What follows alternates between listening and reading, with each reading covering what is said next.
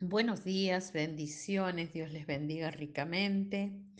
Vamos a preparar este día la presencia del Señor en nuestra vida. Vamos a entregarle este día al Señor. Padre del cielo, te damos gracias porque tu presencia se manifiesta en medio de nuestra vida. Gracias Señor por tu Espíritu Santo. Gracias porque tienes dominio y control de toda situación y toda circunstancia en nuestra vida. En el nombre de Jesús declaramos un día de bendición, un día de provisión y un día de victoria.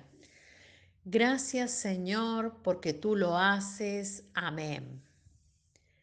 Dice la palabra del Señor en Efesios 5:18. No os embriaguéis con vino en lo cual hay disolución, antes bien sed llenos del Espíritu.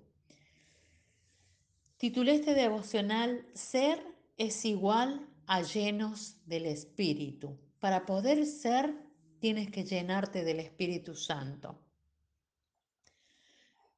Dios tiene oraciones en su palabra que son afirmaciones, no pide ni ruega, sino que es imperativo, nos manda a que nos llenemos del Espíritu Santo y a no llenarnos de los placeres de la carne y nos ordena a ser saciados en nuestra sed por su Santo Espíritu. Pablo enseña que los seguidores de Cristo debemos llenarnos de algo que ya tenemos, el Espíritu Santo. Nosotros debemos llenarnos de algo que ya poseemos. Esa es la única orden que se nos da a nosotros con respecto al Espíritu. Que seamos llenos del Espíritu.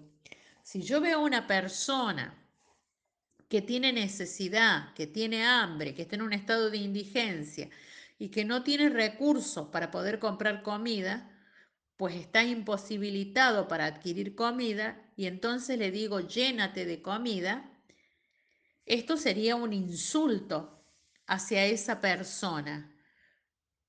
Pero si yo en cambio tomo comida y le llevo a esa persona entonces le puedo decir, llénate de comida. ¿Por qué? Porque él, esa persona ya tiene lo que necesita. Es muy diferente, porque esa persona tiene delante lo que desea y necesita y puede saciarse, llenarse de comida. Para nosotros la buena noticia es que podemos llenarnos del Espíritu Santo. Sí, Dios nos dice, sean llenos del Espíritu Santo y no nos lo ha dado, sería un insulto para nosotros como para la persona que puse en el ejemplo de la comida. Si Dios nos dice, sean llenos del Espíritu Santo, porque el Espíritu Santo está disponible para nosotros, lo que necesitamos es tomar lo que ya es nuestro y llenarnos de ello porque el Espíritu ya nos ha sido dado.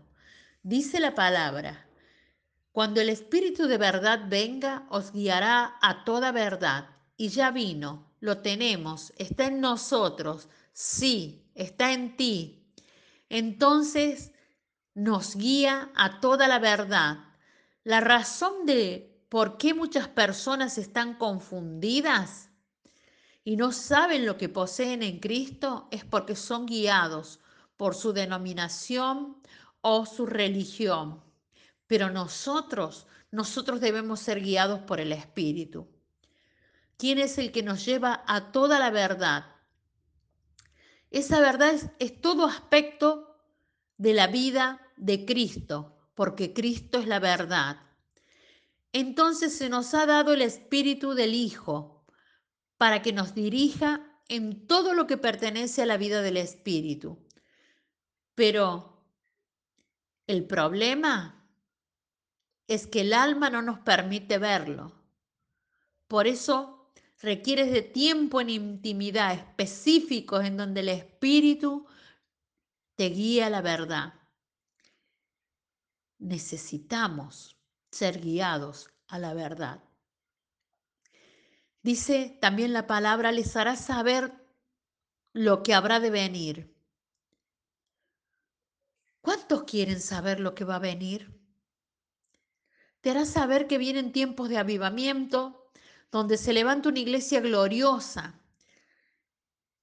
que tu vida es y será aún más victoriosa, que no te sobrevendrá mal, que no te sucederá nada malo, que la tierra verá la manifestación de los hijos de Dios y que habrá más personas que van a ser agregadas a la verdad divina, que conocerán la verdad y la verdad los hará libre, así como a nosotros.